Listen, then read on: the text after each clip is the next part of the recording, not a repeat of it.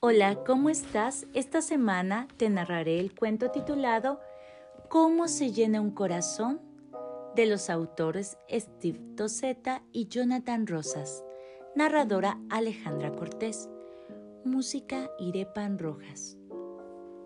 Un día Natalia me preguntó, ¿cómo se llena un corazón vacío?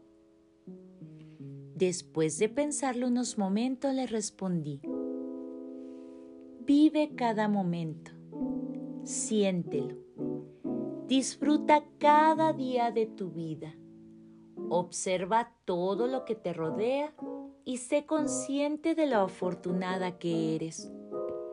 Cuando comprendas de lo que te hablo, tendrás entonces una vida llena de tesoros y serás tan buena que querrás compartirlos para que los demás sean tan felices como tú. Pero, ¿cómo me doy cuenta de lo afortunada que soy? Empecemos por tus ojos. ¿Puedes decirme cómo son las personas? ¿Cómo es el cielo? ¿Has visto las nubes? ¿Cómo es el amanecer? Y el atardecer? ¿Qué color tienen los árboles? ¿Y el mar? ¿De qué tamaño es el sol? ¿Y la luna? Tus oídos. ¿Te gusta la música? ¿Has escuchado a una persona reír? Cantar? ¿Cómo es la voz de tus abuelos? ¿Has escuchado las voces de los animales?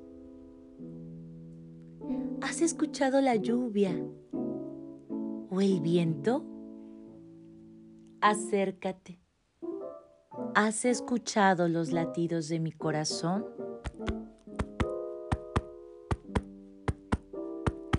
Puedo sentirlos si coloco mis manos en mi pecho. Cuéntame de tus manos, de tus brazos. ¿Cómo son los brazos de mamá? ¿Has sentido la piel de un árbol? ¿Lo has abrazado? ¿Has tendido tu cama? ¿Ayudas a mamá en la casa? ¿Mueves tus manos y tus brazos al bailar? ¿Has escrito alguna carta? ¿Has hecho un dibujo? ¿Cómo son tus pies? ¿Te gusta caminar? ¿Prefieres una bici? ¿A qué lugar te gusta ir? ¿Has caminado descalzo sobre el pasto? ¿Puedes hacerme cosquillitas en mis pies? Tu boca. ¿Estás sonriendo? ¿Cómo está cuando estás triste? ¿Cómo sale tu voz y tu risa? ¿Cuál es tu comida favorita? ¿Le has dicho a las personas lo mucho que les quieres? ¿Has besado a mamá? ¿A papá? ¿Sabes? Yo me hago preguntas la mayor parte del tiempo y te conozco lo suficiente para saber que no eres como yo. No somos iguales y tampoco pensamos igual en todo, pero ¿te has preguntado ¿Cómo sería si no fueras tan afortunada? ¿Te has mirado en un espejo? Tus ojos son los que permiten a tus pies saber el camino. Con tus ojitos miras las formas, tamaños y mucho más. Sin tus ojos no sabrías si estás a punto de tocar una espina o el pétalo de una flor. ¿Te has preguntado cómo sería no poder escuchar ni tu propia voz? Escucha el sonido de los instrumentos haciendo música. Escucha el sonido del silencio. De pronto, un grillo cantará. Escucha con atención los sonidos del mundo. Hacen una melodía ¿Has utilizado tus brazos lo suficiente?